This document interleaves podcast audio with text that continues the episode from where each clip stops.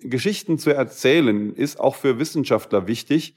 Das tun sie aber nicht und sind nicht darauf trainiert. Ja, also ich glaube, Menschen denken in Geschichten und nicht in, in Fakten und Diagrammen. Wissenschaftler tun das, aber die brauchen viele, viele Jahre, bis sie da hinkommen. Ja, und das muss man sich antrainieren. Und der normale Mensch denkt so nicht. Und wenn er ein Diagramm sieht oder ein, eine Statistik hört, dann vergisst er das sehr schnell wieder. Wenn er aber eine gut gemachte Geschichte erzählt bekommt, daran erinnert er sich.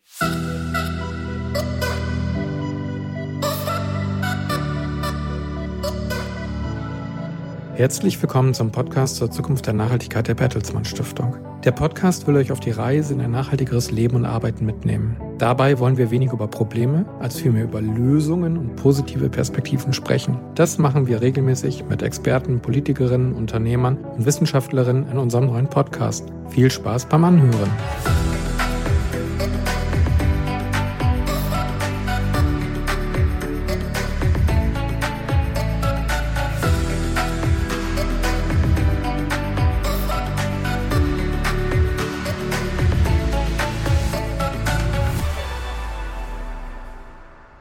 Ja, mein Name ist Ole Wintermann. Äh, ich begrüße Sie herzlich zum heutigen Podcast äh, mit äh, Professor Michael Roos. Hallo, Professor Michael Roos. Hallo, schönen guten Tag. Professor Roos ist Dekan der Fakultät für Wirtschaftswissenschaften der Ruhr-Uni Bochum.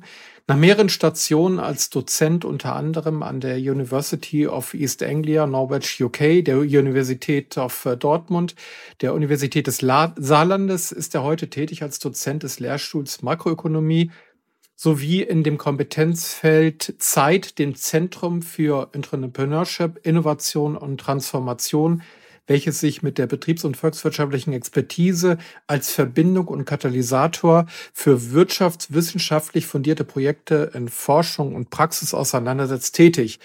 Das war eine äh, lange Beschreibung, aber ich glaube, wir werden gleich im Rahmen des Podcasts näher erfahren, was damit einhergeht, welche Themen damit einhergehen. Worum geht es heute? Äh, die globalen Probleme infolge der nicht nachhaltigen Lebens- und Arbeitsweise sind eigentlich ausreichend bekannt. Das 1,5 Grad Ziel ist wahrscheinlich nicht zu erreichen. Das Artensterben geht weiter. Dem Amazonas droht die Versteppung. Die Nahrungsmittelversorgung ist in Gefahr. 2021 hat uns der sogenannte Heat Dome über Nordamerika eine Ahnung von der Klimazukunft gegeben. Die Meere sind vermüllt. Eigentlich ist die Wissenschaft in vielen Bereichen, was Lösung oder Problembeschreibung angeht, eindeutig. Der Jahreswirtschaftsbericht der neuen Bundesregierung hat äh, das Thema Klima und Nachhaltigkeit integriert. Die anstrebbare Netto-Null betrachtet, äh, bedeutet de facto eine CO2-Entnahme. Da muss sich die Technik weiterentwickeln. Der Umweltverbrauch muss sich im Preis widerspiegeln. Bilanzierungen müssen um Wirkungsmessungen ergänzt werden.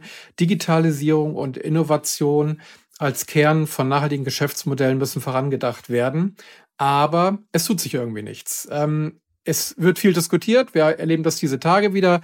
Es wird über das Tempolimit äh, diskutiert, über die vegetarische Ernährung, über Benzinpreise.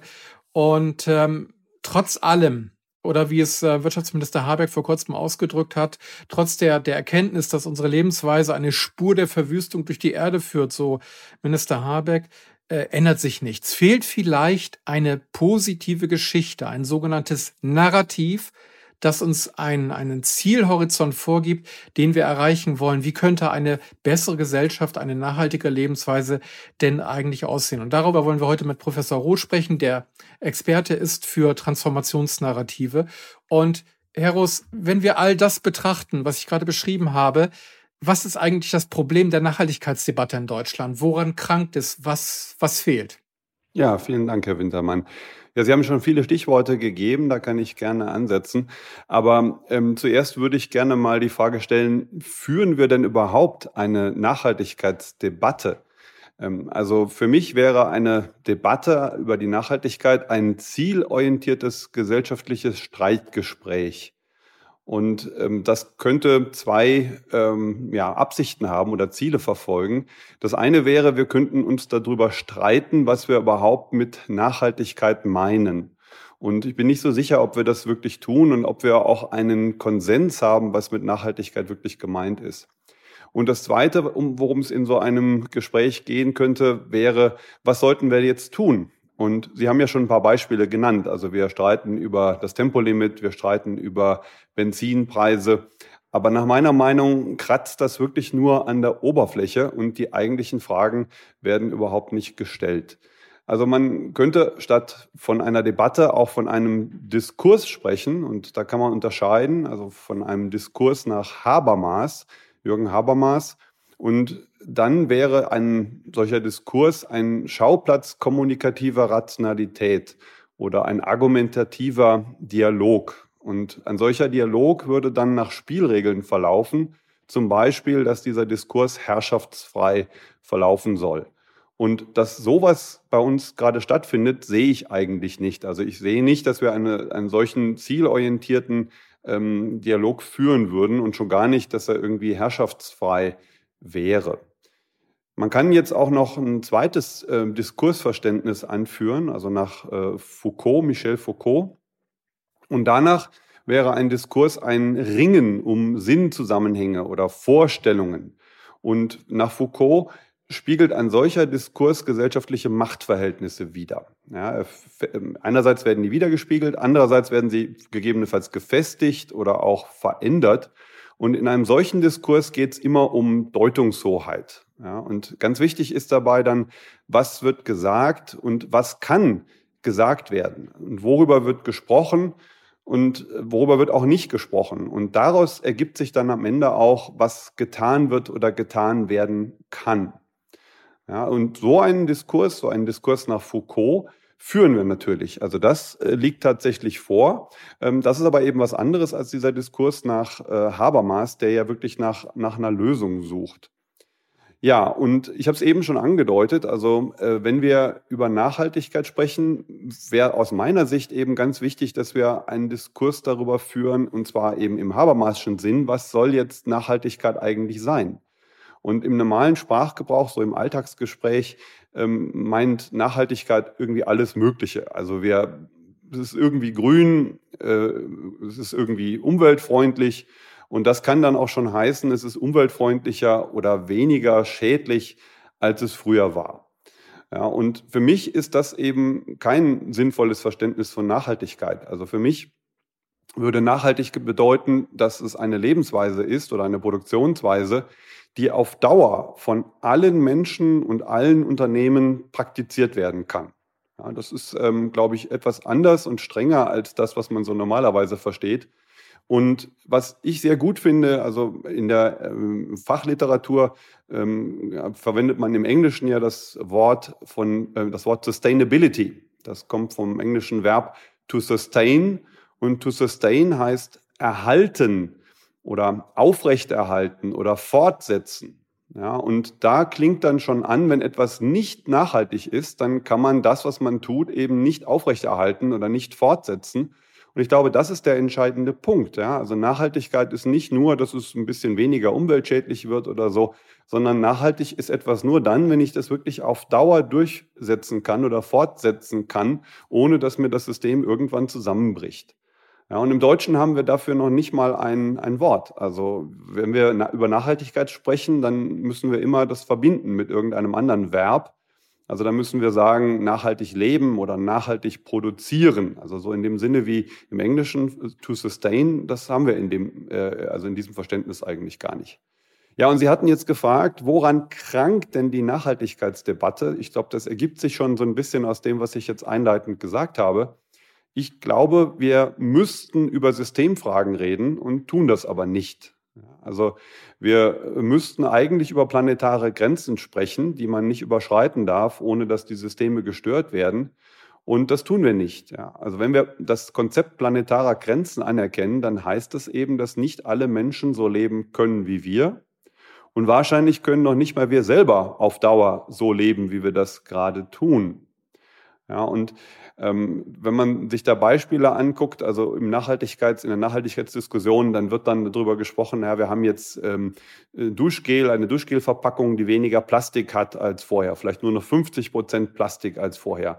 Oder wir reden über umweltfreundlich angebautes Palmöl. Ja, aber beides hilft uns nichts. Ja, also äh, vielleicht soll, wäre der nachhaltige Weg, dass man überhaupt gar kein Palmöl verwendet, weder für Duschgel noch für Schokocreme und dass man Duschgel auch überhaupt gar nicht in Plastik äh, einbaut. Weil wenn wir das alle machen und wenn wir permanent Regenwald abholzen und zerstören für Duschgel und Schokocreme, dann hat das irgendwann Rückwirkungen. Das, äh, die Ökosysteme werden zerstört, der Klimawandel schreitet fort und das wird dann früher oder später auch unsere Lebensweise ähm, äh, beeinträchtigen. Unser Leben wird dann nicht so weitergehen. Und genau das ist aber natürlich aus naheliegenden Gründen kein Thema für die Kosmetikindustrie und für die Lebensmittelindustrie oder für die Autoindustrie und so weiter. Also über diese Systemfragen möchte man natürlich nicht sprechen, aus naheliegenden Gründen. Und deswegen wird Nachhaltigkeit halt umgedeutet. Und dann sind wir eben bei diesem Verständnis des Diskurses von Foucault, worüber wird gesprochen und worüber wird nicht gesprochen. Wir sprechen nicht über die Systemfragen, sondern wir sprechen dann darüber, dass wir ein bisschen mehr oder ein bisschen weniger nachhaltig sind, was aus meiner Sicht wenig Sinn ergibt. Ja, also Nachhaltigkeit wird in diesem Sinne umgedeutet.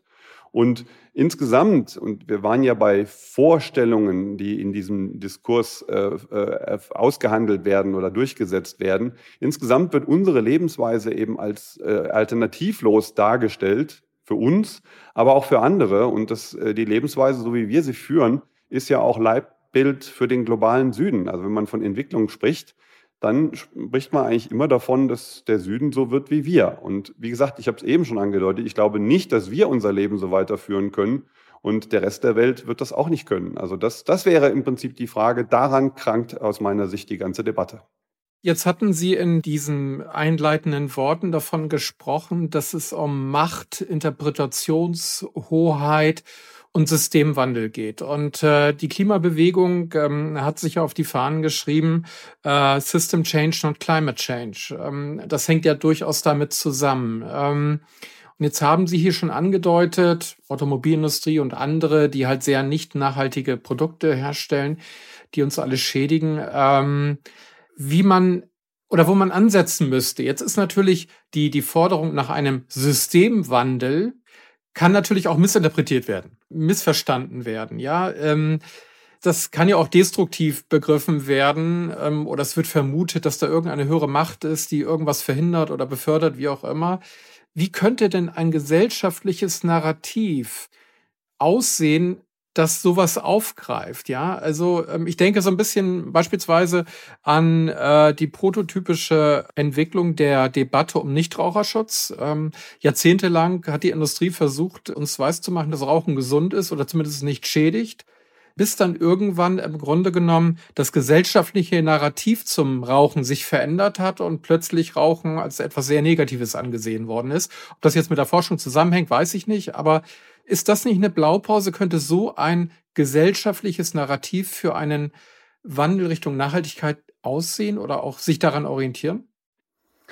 Ja, im Prinzip schon. Ich bin nur immer etwas skeptisch, wenn der Narrativbegriff so in dieser Welle, äh, in dieser Weise instrumentell verwendet wird und wenn man so nahelegt, man könnte ein Narrativ schaffen und damit dann die Gesellschaft steuern. Also das gibt es auch in der entsprechenden ähm, Literatur, solche Vorstellungen. Wir müssen praktisch nur das richtige Narrativ finden oder die falschen Narrative äh, wegbekommen und dann funktioniert das schon. Ich glaube, ähm, wir brauchen schon Narrative, aber ich glaube, die Situation ist etwas komplexer. Und das würde ich vielleicht ganz gerne mal ähm, erläutern. Also Sie haben ja gesagt, also ich beschäftige mich mit Narrativen. Das ist ja im Moment auch ein Thema in der Volkswirtschaftslehre, das so seit ein paar Jahren jetzt wirklich intensiv äh, beforscht wird. Was sind die Auswirkungen von Narrativen? Wie verbreiten sie sich und so weiter? Und in dem Zusammenhang habe ich mir mal versucht, äh, ja, klar zu machen, was ist damit eigentlich gemeint mit einem Narrativ? Also wenn man sich die ökonomische Literatur so anschaut, dann geht das so kreuz und quer durcheinander und alles Mögliche wird als Narrativ bezeichnet. Und deswegen habe ich zusammen mit einem Mitarbeiter auch mal versucht zu definieren, was, wie man Narrativ verstehen könnte. Und für mich wäre ein Narrativ eine sinnstiftende Erzählung, die von Gruppen geteilt und verbreitet wird und eine bestimmte Handlungsweise nahelegt. Also ich glaube, da sind wir schon auf dem Weg, wo Sie ja auch hinwollen, also dass wir bestimmte Handlungsweisen dann äh, letztlich aus dem Narrativ ableiten. Also das Narrativ hat diese Funktion im Prinzip ähm, zu sagen, wie man sich verhalten soll. Ähm, und ähm, wichtig ist, dass es eben eine Erzählung ist, eine sinnstiftende Erzählung. Und ich habe eben schon angedeutet, also wenn man über Narrativ spricht, so in der wissenschaftlichen Literatur und noch viel schlimmer auch in den Medien, da ist das oft inhaltsleer, weil es ganz verschiedene Dinge meint. Also da wird dann äh, vom Narrativ gesprochen, wenn man eigentlich ein Thema meint oder eine Meinung oder wenn irgendjemand eine Behauptung aufstellt oder eine politische Forderung oder ein politisches Programm vielleicht auch. Das hat alles irgendwie was damit zu tun, aber ich finde es immer gut, wenn man versucht, ein bisschen präziser die Sprache zu verwenden und verschiedene Begriffe für verschiedene Ideen äh, zu verwenden. Also Narrativ kommt ja vom lateinischen narrare, also erzählen. Also ganz wichtig ist, dass es eine Erzählung ist, eine besondere Erzählung, eine sinnstiftende Erzählung, aber es ist eine Erzählung. Und dann muss man sich überlegen, was ist denn eine Erzählung? Und eine Erzählung ist im Prinzip eine Abfolge, ein, ein Bericht einer Abfolge von Ereignissen. Also zuerst geschah etwas und dann geschah etwas anderes und danach geschah wieder etwas anderes. Und das führt dann dazu, dass man am Ende ähm, glaubt, einen Zusammenhang herstellen zu können, etwas zu verstehen und damit auch vielleicht etwas zu erklären oder einen Sinn zu stiften. Am einfachsten ist das, wenn man vielleicht ähm, auf der persönlichen Ebene anfängt, um ein Beispiel zu geben. Also jeder von uns erzählt sich Geschichten über sein eigenes Leben. Ja, also so, wer, wer bin ich denn? Ja, was, was ist mein Leben? Wo, wo, wie bin ich da hingekommen, wo ich heute bin? Das ist jetzt erstmal vielleicht ähm, gesellschaftlich uninteressant. Also jeder Mensch macht das für sich. Das ist schon wichtig, aber gesellschaftlich ist das nicht so interessant. Aber es gibt auch öffentliche Narrative, gesellschaftliche Narrative über einzelne Personen.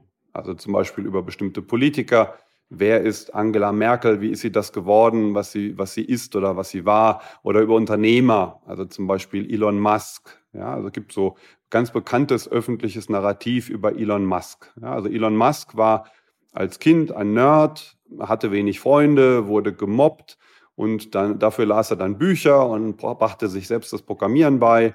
Das führte dazu, dass er dann mit zwölf schon sein erstes Computerspiel programmiert hat. Das ging dann um irgendeine Space-Invasion von Außerirdischen. Das hat er dann sogar verkauft, Geld damit verdient. Naja, und dann ging er eben mit, als junger Erwachsener in die USA, um seine Visionen zu verwirklichen, gründete ein Unternehmen, noch ein Unternehmen, hat immer mehr Geld äh, bekommen für die Unternehmen, äh, neue Unternehmen gegründet und zwar alles mit dem Ziel, die Welt zu retten. Und dann am Schluss hat er ein Weltraumunternehmen, fliegt in den, äh, in den Weltraum und das hat sich als Kind schon angedeutet. Ja, also so, da wird so eine Linie aufgemacht und etwas erklärt aus der Vergangenheit bis zur Gegenwart. Und letztlich ist dann die Handlungsempfehlung, ja, vertraut diesem Mann, der Mann, der weiß, was er tut, der macht es schon immer, der hat eine Vision und letztlich rettet er die Welt. Und als Nebeneffekt vielleicht noch ähm, als Handlungsempfehlung, ja, kauft Teslas oder kauft Tesla-Aktien ähm, oder so. Ja, also deswegen hat natürlich Elon Musk vielleicht auch selber ein Interesse daran, so ein äh, Narrativ über sich zu verbreiten. Ja, also das ähm, wäre jetzt auf der persönlichen Ebene. Und solche äh, Narrative kann man natürlich auch erzählen über Gruppen, also über die Deutschen oder über die Westdeutschen oder die Ostdeutschen. Wie sind sie? Wie sind sie so geworden? Oder die Menschen im Ruhrgebiet. Ja, wie waren die früher und was hat sie geprägt und warum verhandeln, verhalten sie sich so, wie sie heute sind?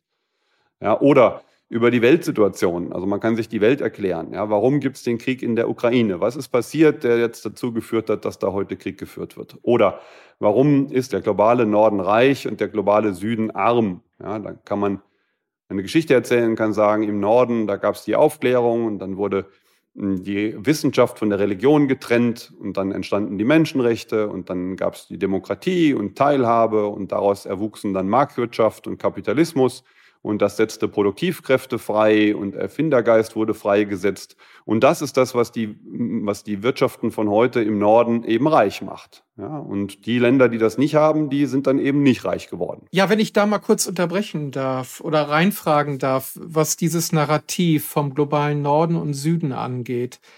Was haben Narrative mit der wirklichen Realität zu tun? Also was ich damit meine ist, äh, es hat ja eigentlich ähm, im Norden, globalen Norden, immer das Narrativ vorgeherrscht, äh, wir sind irgendwie erfolgreicher gewesen und äh, sind und haben mehr erfunden und äh, waren kreativ und ähm, also eine, eine Heldentat. Ja, also der globale Norden ist reich, weil er es verdient hat. So und äh, im, im Laufe der letzten Jahrzehnte ist natürlich auch das andere ähm, äh, richtige und korrigierende Narrativ aufgekommen, eben mit der Ausbeutung. Wir sind ganz einfach, das ist wir haben ausgebeutet und deshalb reicher. Das ist ja auch empirisch ähm, ganz klar belegt. Und äh, Jetzt könnte man natürlich von außen äh, kritisieren, äh, Narrative können auch manipulieren, weil sie gar nichts mit der Empirie zu tun haben, sondern sie, sie bieten einen scheinbaren, sinnvollen Zusammenhang an, der aber so gar nicht existiert. Wie, wie sehen Sie das? Ja, genau das würde ich so sehen. Also ich hatte ja eben über den Diskurs nach Foucault gesprochen, wo es um Deutungshoheit geht. Und genau das ist so, also meine Vorstellung wäre, dass eben die verschiedenen Teilnehmer an einem solchen gesellschaftlichen Diskurs in diesem Sinne, also im Sinne nach Foucault, eben ihre eigenen Narrative in diesen Diskurs einbringen. Ja, und natürlich ringen die dann miteinander um Deutungshoheit. Und äh, lange Zeit, zumindest bei uns im Westen, das wäre dann eben äh, die eine Gruppe, also in diesem Diskurs treten eben verschiedene Gruppen gegeneinander an. Jetzt vereinfacht gesagt vielleicht der globale Norden, die Vertreter des Nordens und die Vertreter des Südens und jeder äh, bringt seine eigene Weltsicht und die des Nordens ähm, erzählen genau das Narrativ, was ich Ihnen eben skizziert habe. Und die Vertreter des Südens würden sagen, nein, nein, also die Geschichte war ganz anders. Ja, also ihr habt uns ausgebeutet, ihr habt uns unsere Ressourcen weggenommen, ihr habt uns klein gehalten, ihr habt uns Entwicklungsmöglichkeiten genommen und äh, letztlich ist dann die Frage, wer setzt sich da durch und wer setzt sich gegenüber wem durch? Also natürlich, und das ist ja das, was ich gesagt hatte. Ich hatte gesagt, ein Narrativ wird von einer Gruppe geteilt. Und die meisten Menschen im Norden würden sagen, ja gut, wir glauben aber eher das äh, eher positive Narrativ für uns und vielleicht die Vertreter des Südens glauben eher das des Südens, also nicht äh, nur, aber ähm, das wäre das dominante Narrativ. Ja, es stiftet ja auch Identität in einer entsprechenden Gruppe. Ähm, und letztlich ist dann die Frage, schafft man es sozusagen dann im Weltdiskurs auf der Weltbühne, ähm, diese Machtverhältnisse zu drehen? Ja, ich hatte ja gesagt, also die, äh, die Deutungshoheit spiegelt dann eben auch wieder, wie die Machtverhältnisse sind.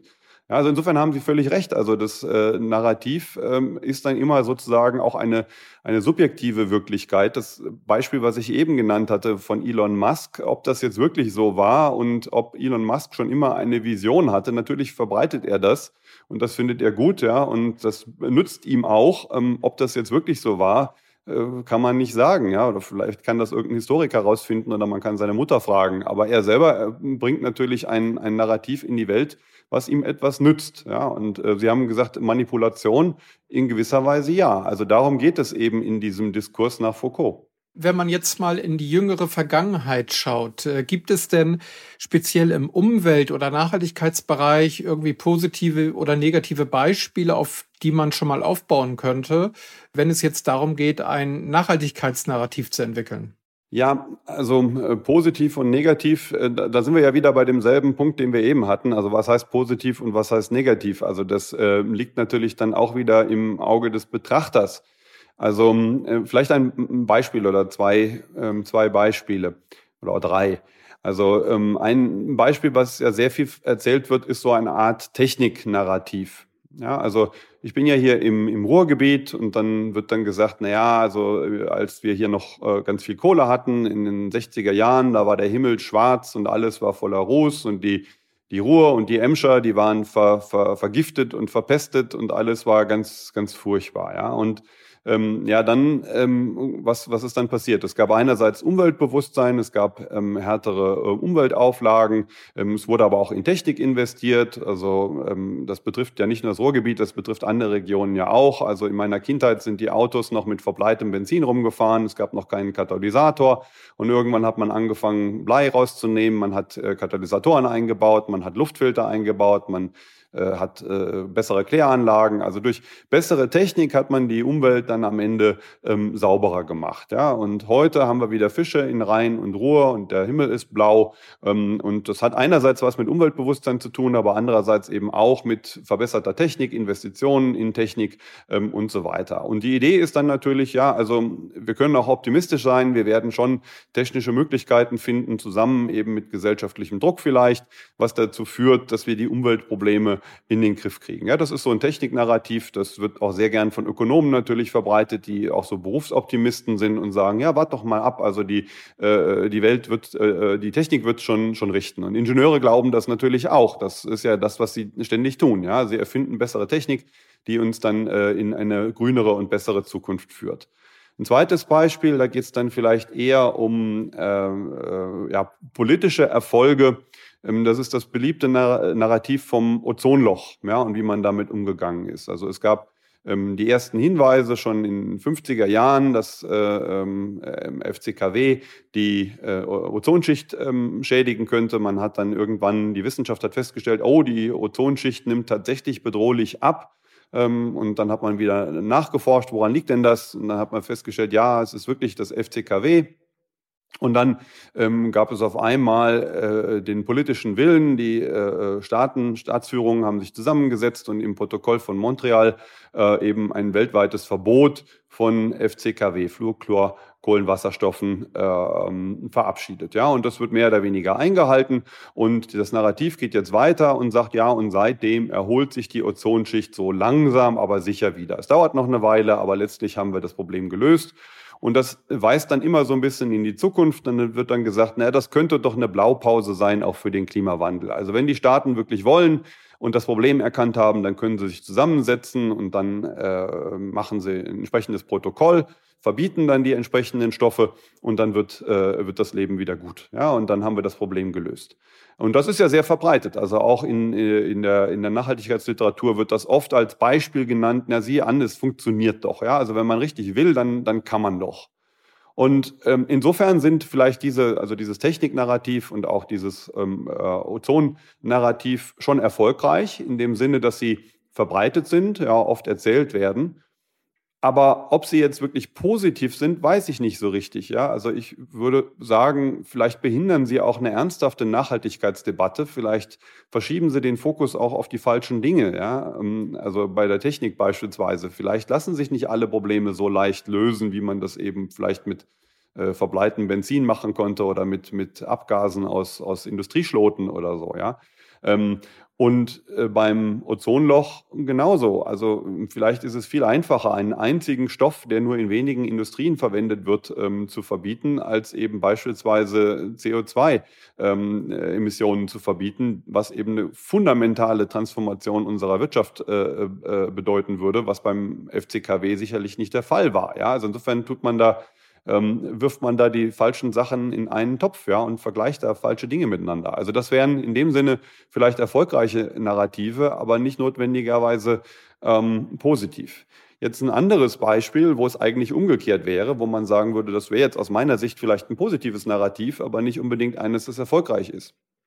Sie haben bestimmt auch schon mal solche Aussteiger-Narrative oder Geschichten gehört. Ja? Also es gibt dann äh, Menschen, die sind, machen Karriere in einem großen Unternehmen und äh, fragen sich aber irgendwann, was mache ich da eigentlich? Also mein Job ist irgendwie sinnlos, der dient nur dazu, anderen Leuten das Geld aus der Tasche zu ziehen. Und eigentlich weiß kein Mensch, ob der Job, den ich hier mache, ob der wirklich gebraucht wird. Ja, und dann haben die Menschen vielleicht irgendeine Art von Erweckungserlebnis. Sie werden krank oder sie begegnen irgendeiner Person oder irgendwas anderes. Und dann steigen die aus. Ja, dann sagen die, ich gebe meinem Leben eine andere Richtung, ich mache jetzt das radikal anders, ich kündige meinen Job und ziehe mich zurück aufs Land oder irgendwas anderes, ja, oder, oder mache irgendwas Soziales. Und ähm, ja, also so, so, so solche Geschichten gibt es ganz oft, auch in, in solchen Karriereratgebern und so weiter. Das wäre jetzt so ein individuelles Narrativ. Und viele Menschen träumen ja vielleicht von sowas. Ja? Also wie wäre das doch schön, wenn wir aussteigen würden und mein, mein blöder Job, der mir gar keinen Spaß macht und wo ich auch nicht weiß, warum, warum den irgendeiner braucht, den könnte ich doch hinschmeißen und könnte von, von vorne anfangen und irgendwas Soziales machen. Aber die meisten Menschen machen das eben nicht. Ja, die meisten Menschen träumen vielleicht davon, aber dann trauen sie sich nicht oder machen das halt am Ende nicht. Ja, und insofern würde man sagen, ja, Vielleicht wäre das ja ein positives Narrativ. Vielleicht wäre so eine Lebensweise auch viel nachhaltiger als das, was wir normalerweise machen. Die Story ist ja, das ist ja für die Menschen am Ende besser. Und vielleicht ist es auch für die Gesellschaft besser, wenn diese Leute eben nicht ihre Bullshit-Jobs weiterführen, sondern was Sinnvolles machen. Es ist für sie persönlich besser, es ist für die Gesellschaft besser. Also eigentlich sollte man das tun. In dem Sinne wäre es vielleicht ein positives Narrativ. Aber es ist eben nicht erfolgreich, weil eben nur ganz wenige Menschen tatsächlich aussteigen und danach handeln. Ja, also insofern, ähm, das beantwortet Ihre Frage vielleicht so ein bisschen. Ich denke, es gibt Beispiele, auf denen man aufsetzen kann, wie man es machen kann. Aber man muss sich halt genau angucken, was führt denn dazu, dass jetzt ein Narrativ auch ähm, in dem Sinne erfolgreich ist oder nicht erfolgreich. Also woran hängt das? Das ist natürlich dann die entscheidende Frage. Jetzt sind natürlich diese Beispiele, die Sie genannt haben, die sind schon sehr also auf der individuellen e-, Ebene sehr anspruchsvoll. Ja, ich, ich, ich überwinde mein altes Leben auf der individuellen Ebene. Ich steige aus. Das ist ein radikaler Bruch. Das ist ein radikaler Schnitt. Das ist im Grunde genommen sowas wie ein Systemwandel auf der individuellen Ebene. Vielleicht könnte man das so bezeichnen. Also da könnte ich verstehen, dass da eben die Mehrheit der Menschen sagt, das ist mir zu radikal, das, das, das möchte ich nicht. Und auf der anderen Seite die, diese beiden Beispiele mit dem Ozonloch äh, und äh, der Ruhr oder dem Ruhrgebiet, ähm, das, das Ruhrgebietsnarrativ ist, ist glaube ich, empirisch auch so valide und da passt alles. Was das Ozonloch angeht, zeigt sich jetzt in den letzten äh, Jahren, äh, dass wir dieses Problem anscheinend ja doch nicht gelöst haben. Ne? Und äh, dass da ganz andere Kontexte nochmal auftreten. Das heißt, eine Simplifizierung hat an der Stelle dazu geführt, dass wir das Thema nicht wirklich stringent und, und offensiv ähm, angehen konnten.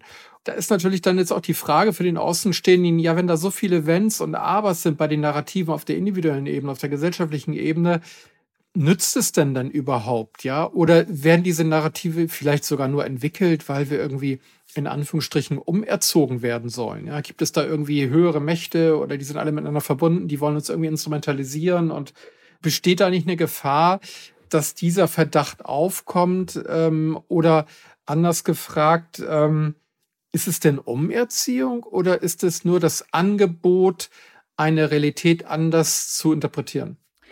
Tja, Umerziehung ähm, klingt ja so nach, nach Gehirnwäsche und das klingt irgendwie so danach, als wie Sie, wie Sie sagen, so höhere Mächte, ja, oder die, die Regierung äh, wäscht einem das Gehirn. Also ich, ich glaube, es ist so, also Narrative sollen natürlich schon unser Denken beeinflussen. Es ist halt ein Instrument, wie Teilnehmer in einem Foucault'schen Diskurs äh, versuchen, äh, die Deutungshoheit zu gewinnen, ja, also Darum geht es. Also ich habe ja gesagt, im, äh, im Diskurs, der eben äh, gesellschaftlich ausgefochten wird, möchte man eben über die Deutungshoheit Einfluss und Macht bekommen. Und jeder, der da mitmacht und sich in so einem Diskurs äh, beteiligt, egal ob das jetzt die Regierung ist, ob das Lobbygruppen sind, Umweltverbände, vielleicht auch die Wissenschaft, ähm, die Kirchen und so weiter, die wollen natürlich andere in irgendeiner Weise äh, beeinflussen, würde ich sagen. Umerziehen, ich glaube, so weit geht es dann nicht. Ja, also jemanden zu erziehen ist ja gar nicht so einfach, aber jemanden zu beeinflussen ist ja glaube ich, das Ziel. Darum geht es. Und bei Narrativen ja, das ist halt eine spezielle Art, äh, wie man das versuchen kann, andere Menschen zu beeinflussen. Und ich glaube, wenn man gute Narrative hat, auch kann das eine erfolgreiche Art sein. Also derjenige, der es schafft, in diesem Diskurs gute Narrative zu äh, verbreiten, die verfangen, die bei den Menschen resonieren, der gewinnt eben ein Stück an Deutungshoheit und äh, auch an, an, an Macht. Ja? Und was wäre denn eine Alternative zu Narrativen? Er hat zum Beispiel eine faktengestützte Argumentation. Ja, man kann das sehr schön, glaube ich, an einem Beispiel verdeutlichen, wenn man sich den Wahlkampf anschaut von Hillary Clinton gegen Donald Trump. Ja, also Hillary, Hillary Clinton hat genau das versucht. Also sie hat ähm, sachlich argumentiert, sie hat jede Menge Fakten drauf gehabt äh, in, in TV-Duellen, hat sie versucht, nüchtern und sachlich und rational ihre Punkte zu machen. Und Donald Trump hat völlig anders äh, sich dargestellt und hat mit Narrativen gearbeitet. Er hat das Narrativ verbreitet, dass er selbst ein Underdog ist, ja, ein self-made Man, der aber nicht aus diesem Sumpf Washington kommt, der mit dem Establishment nichts zu tun hat, der sich aus eigener Kraft äh, vorangearbeitet hat und der letztlich für die Abgehängten und Frustrierten kämpft, ja, und diesen Sumpf Washington trockenlegen wird. Das ist so das Narrativ, das er verbreitet hat. Naja, und den Ausgang kennen wir. Also er hat eben gewonnen gegen Hillary Clinton. Hillary Clinton hat sicherlich besser argumentiert, aber das hat nicht verfangen.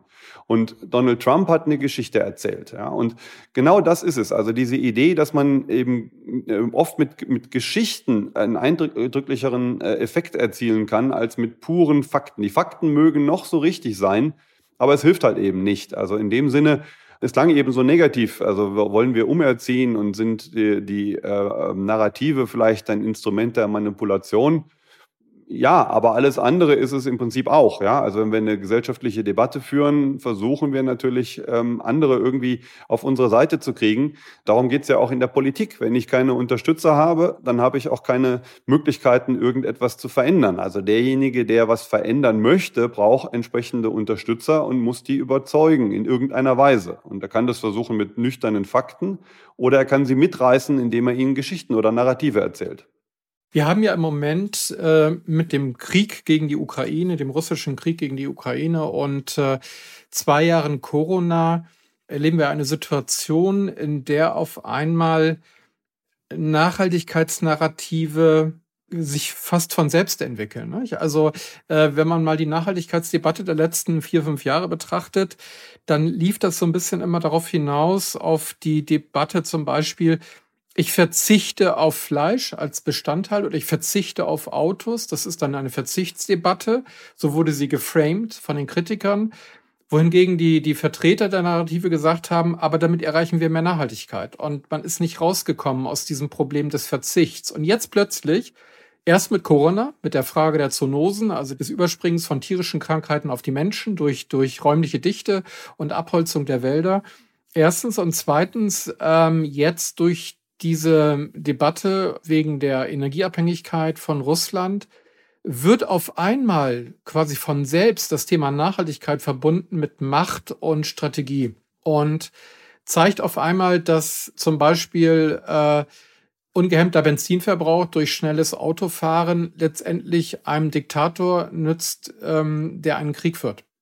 Und plötzlich ist klar, warum Nachhaltigkeit vielleicht sinnvoll ist. Und das hat nichts mit Verzicht zu tun, sondern mit einer Weiterentwicklung der Gesellschaft, mit einer Weiterentwicklung Richtung Nachhaltigkeit. Äh, also was, was wären für Sie die Voraussetzungen für ein dauerhaft erfolgreiches Nachhaltigkeitsnarrativ? Das fällt im Moment ein bisschen schwer in dem Kontext, weil natürlich der Krieg gegen die Ukraine ein fürchterliches Ereignis ist. Ähm, aber jetzt mal vorausgedacht, was wären denn die Voraussetzungen? Ja, also ich glaube, das passt schon. Also die Frage ist, möchte ich sozusagen eigenständig handeln oder möchte ich zum Handeln gezwungen werden? Ja, und das haben wir ja gerade.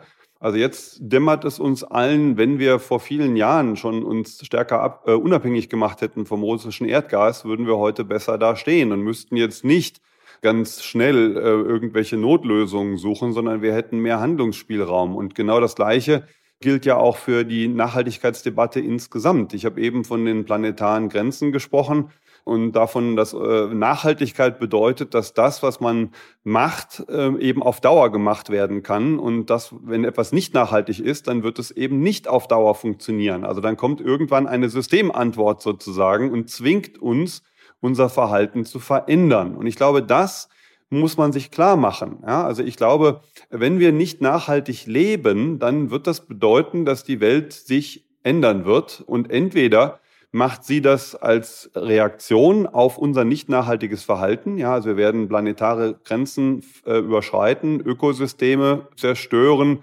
ähm, Ressourcen verbrauchen, beispielsweise die Aufnahmekapazität der Ozeane für CO2 oder der Atmosphäre für CO2 überstrapazieren, das Klima verändern. Also das wird dann eben zu Konsequenzen führen, die uns dann zwingen, unseren Lebenswandel zu ändern, ja, weil einfach äh, es nicht mehr so weitergeht wie bisher. Also wir haben dann entweder keine Ressourcen mehr, die Temperatur wird zu hoch, wir haben gesellschaftliche Verwerfungen und alles, was man sich dazu vorstellen kann.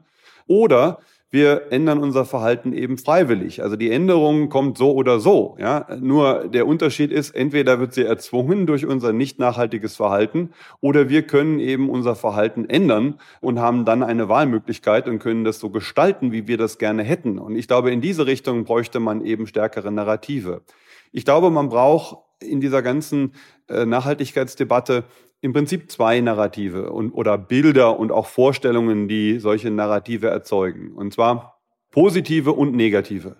Es gibt ja in der Nachhaltigkeitsdebatte schon lange die Angst davor, dass wenn man mit Katastrophenszenarien und dystopischen Bildern arbeitet, man die Menschen letztlich lähmt. Ja, also dass man sagt, wenn die Welt sowieso vor die Hunde geht und die Katastrophe kommt, dann ist Hoffnungslosigkeit da und dann ist es auch egal, was wir tun und dann können wir auch einfach so weitermachen. Wir sind sowieso verurteilt. Ja, also das ist so die, die, die Angst. Da mag was dran sein und deswegen hat die Nachhaltigkeitsbewegung natürlich in den letzten Jahren immer versucht, eben mit diesen positiven Vorstellungen oder Narrativen zu arbeiten. So ein bisschen in der Richtung, wie ich es eben geschildert hatte, solche Aussteigernarrative. Wir steigen aus, wir ändern unser Leben, unser Leben wird nachhaltiger und schöner und besser. Ja, und äh, am Ende geht's uns dann eigentlich viel besser. Das ist ja so dieser Versuch, ähm, Hoffnung zu verbreiten und zu sagen, es ist ja gar kein Verzicht, sondern wir können auch besser arbeiten oder besser leben als vorher. Aber das reicht alleine nicht. Ja? Also wir sehen ja, dass eben wenig passiert und diese, diese Geschichte oder diese Narrative nicht richtig verfangen. Das hatte ich ja eben schon gesagt. Also viele Menschen denken, ach, wie schön wäre es auszusteigen, neu anzufangen, aber letztlich tun sie es irgendwie nicht. Ja? Also glaube ich schon, dass wir auch ähm, sozusagen die dystopischen Bilder brauchen und uns ausmalen müssen, ja, was passiert denn ganz konkret? Ja, also was heißt es konkret, wenn eben planetare Grenzen überschritten werden? Was heißt es, wenn der Amazonas-Regenwald oder der Regenwald in äh, Indonesien oder die Korallenriffe kollabieren? Was bedeutet das? Und was bedeutet das, wenn der Meeresspiegel um einen Meter, ein Meter fünfzig ansteigt und wir dann äh, weltweit Millionen, Hunderte von Millionen von Flüchtlingen haben, viele auch zu uns kommen? Was genau bedeutet das für unser Leben? Ja, ich glaube, das müssen wir uns konkret vorstellen. Wir müssen uns konkret vorstellen und müssen uns auch Narrative erzählen, wie unser Leben dann sein wird und wie wir uns dann ähm, da verhalten. Also ich glaube, das ist auch eine Motivation, das zu verhindern und zu sagen, okay, wenn wir dann im Rückblick schauen, wann hätten wir was tun können, das wäre doch eigentlich viel besser gewesen. Ja? Also dass man aus dieser Perspektive sagt, nee, das wollen wir auch nicht. So kann, kann es ja letztlich nicht laufen. Also ich glaube, man braucht einerseits das negative Bild ja, oder negative Narrativ, was passieren wird, die Erzählung, die dystopische Erzählung, um uns zu motivieren, dass wir sagen, okay, wenn das kommt, dann wollen wir doch lieber was anderes. Und dann braucht man aber auch die utopische Erzählung oder die positive Erzählung dazu. Ja, wohin denn dann? Also was können wir denn stattdessen machen? Wie können wir unser Leben denn im Positiven verändern und, äh, und gestalten? Also ich glaube, wir brauchen diese Vorstellungen und aus diesen Vorstellungen kann man dann die entsprechenden Narrative entwickeln. Wer schreibt die Narrative und wer malt die Bilder? Ist das die Wissenschaft? Weil die Wissenschaft ist ja relativ nah dran an den Daten. Da läge es ja eigentlich nahe zu sagen, äh, diejenigen, die die Daten generieren oder Daten interpretieren und darstellen, die könnten ja nicht auch gleich die Geschichte erzählen. Ähm, Wäre das nicht eine Lösung? Das ist ein guter Punkt. Ähm, das tut sie zu wenig. Und ich weiß auch nicht, ob sie das gut kann. Also wenn man sich die Berichte des ähm, IPCC anguckt, ähm, die äh, wimmeln natürlich von Zahlen, von Fakten, von Wahrscheinlichkeiten, von Prognosen. Und man sagt dann sehr detailliert als Wissenschaftler, in welche Projektionen man welches Vertrauen hat. Ja, also dass man sagt, mit mittlerem Vertrauen passiert dieses und jenes und mit einem hohen Vertrauen passiert dieses und jenes. Das sind aber noch keine Narrative. Daraus könnte man Narrative entwickeln, aber die Wissenschaft tut es nicht, ja. Und ich glaube, wir sind einfach nicht dafür geschult, ja, und denken so nicht. Also die, äh, wir erzählen nicht genügend oder nicht oft genug Geschichten. Also ich glaube, man hat immer auch ein bisschen Angst davor, dass es dann eben nicht mehr wissenschaftlich ist, wenn man Geschichten erzählt. Ich habe das mit einer Reihe von Studierenden im vergangenen Jahr gemacht. Also wir haben vor einem Jahr hier einen Kurs gemacht, wo wir Klimaszenarien für die Stadt Bochum entwickelt haben. Vier verschiedene Szenarien. Wie könnte das Leben in Bochum im Jahr 2046, also in 25 Jahren äh, von vor einem Jahr ausgerechnet, aussehen? Da gab es eher dystopische und eher utopische Szenarien.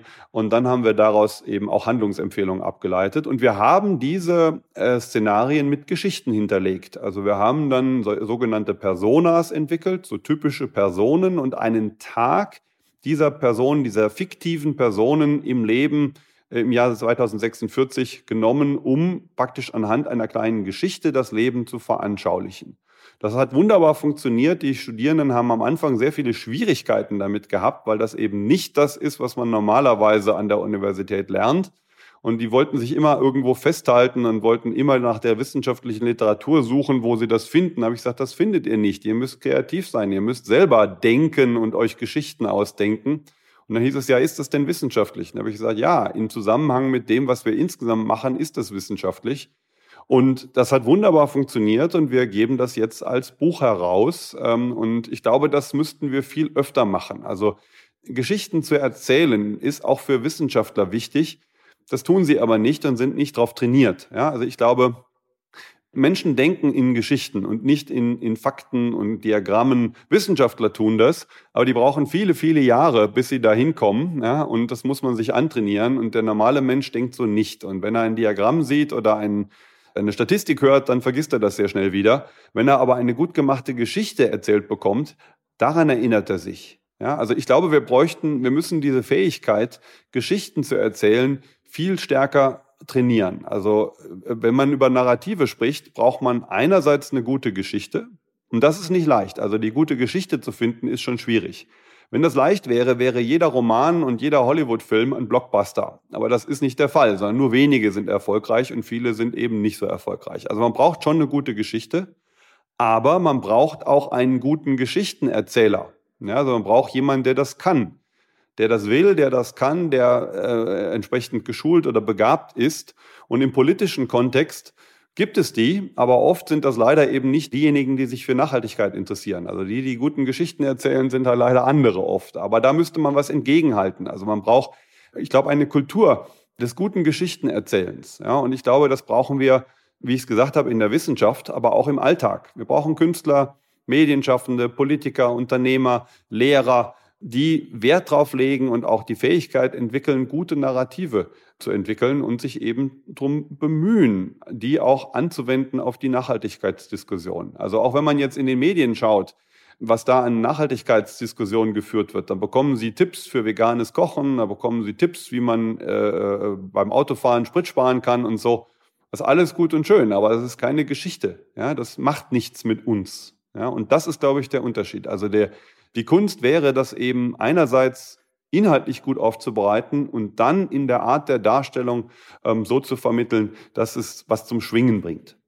Ich glaube, ich glaube, dass das gibt eine interessante Perspektive auf auch unsere eigenen Projektaktivitäten für die nächsten ähm, Jahre vor letztendlich. Ähm, insofern ähm, war das, glaube ich, ja ein, ein, guter Abschluss unseres Gesprächs, weil wir im Grunde genommen auch für uns als Bertelsmann Stiftung so ein bisschen ja das als Hausaufgabe betrachten, weil wir uns ja auch so ein bisschen als Moderator von gesellschaftlichen Diskursen sehen, faktengestützte gesellschaftliche Diskurse. Von daher ist das, finde ich, äh, eine prima Motivation und ich fände es auch wichtig, dass das ähm, an die Zuhörerinnen und Zuhörer rausgeht als positive Botschaft, das hat sowas von Aufbruch, das hat sowas von Veränderung zum Positiven. Es ist möglich, etwas zu ändern. Wir reden nicht mehr über Verzicht, Regulierung oder Verboten oder sonst was, sondern es geht um den Aufbruch in eine nachhaltige Zukunft und lasst uns doch äh, zusammen daran mitbauen. Also insofern vielen, vielen Dank, äh, Professor Roos, für die ähm, Darstellung der Narrative und dessen, was dahinter steckt. Und äh, ich darf mich auch bei den Zuhörerinnen und Zuhörern bedanken für unseren allerersten Podcast. Ähm, es wird der erste sein von hoffentlich sehr vielen Podcasts, die sich mit solchen Fragen beschäftigen. Ich danke Ihnen nochmal, Professor Roos, für Ihren Beitrag und äh, wünsche allen alles Gute. Dankeschön. Ja, ganz herzlichen Dank an Sie. Danke, dass ich hier mitmachen durfte und danke für die guten Fragen. Viel Erfolg. Dankeschön.